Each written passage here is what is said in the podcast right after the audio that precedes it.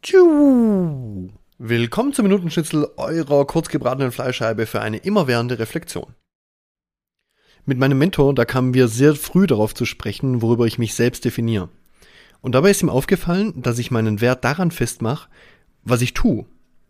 Also nur wenn ich was mache, erschaffe etc., dann bin ich auch was wert. So war mein eigener Glaubenssatz. Er meinte dann, es wäre von Vorteil, wenn ich mich über das Sein definierte. Also nicht darüber, was ich tue, sondern darüber, wie ich bin. Oder dass ich bin. Die Aufgabe, die ich dann bekommen hatte, war einfach nur auf dem Sofa zu sitzen, nichts zu tun und zufrieden mit mir selber zu sein. Das war unfassbar schwierig. Aber ich habe das zwei Abende nacheinander gemacht, durchgezogen und danach war das Thema durch.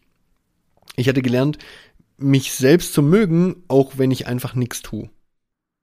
Jahre später ist mir das Thema dann wieder über den Weg gelaufen, und zwar bei dem Thema Gewohnheiten, das ich bei meinen Coachings anwende, also das dort so der zentrale Ansatz ist. Ähm, es gibt dann einen, einen, Autor, der heißt James Clear, ähm, Atomic Habits heißt sein Buch, oder auf Deutsch die 1%-Methode, was so im Gewohnheitsbereich ein ziemlich führendes Buch ist. Ich weiß die Absatzzahlen nicht genau, aber auf jeden Fall sehr große Absätze. Ähm, und er redet auch ähm, vom Tun und vom Sein und auch der Unterschied vom Tun und vom Sein. Er, er redet von den Three Layers of Change.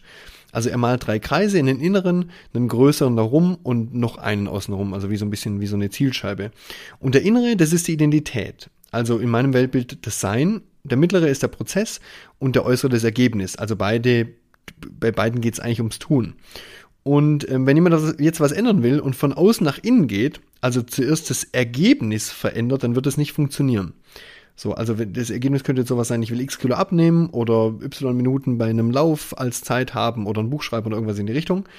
Ähm, so, das ist vom Ansatz her nicht zielführend. Ich könnte jetzt auch den, ähm, den Ansatz verändern, den Prozess verändern, was ich tue, also neue Gewohnheiten einführen, Systeme einführen, äh, zum Beispiel regelmäßig ins, ins Gym zu gehen, ähm, regelmäßig zu laufen, ja, das ist das nächste. Aber wenn ich wirklich was verändern will, dann äh, muss ich meine Identität ändern. Also so wie ich sein will ändern oder so wie ich bin ändern.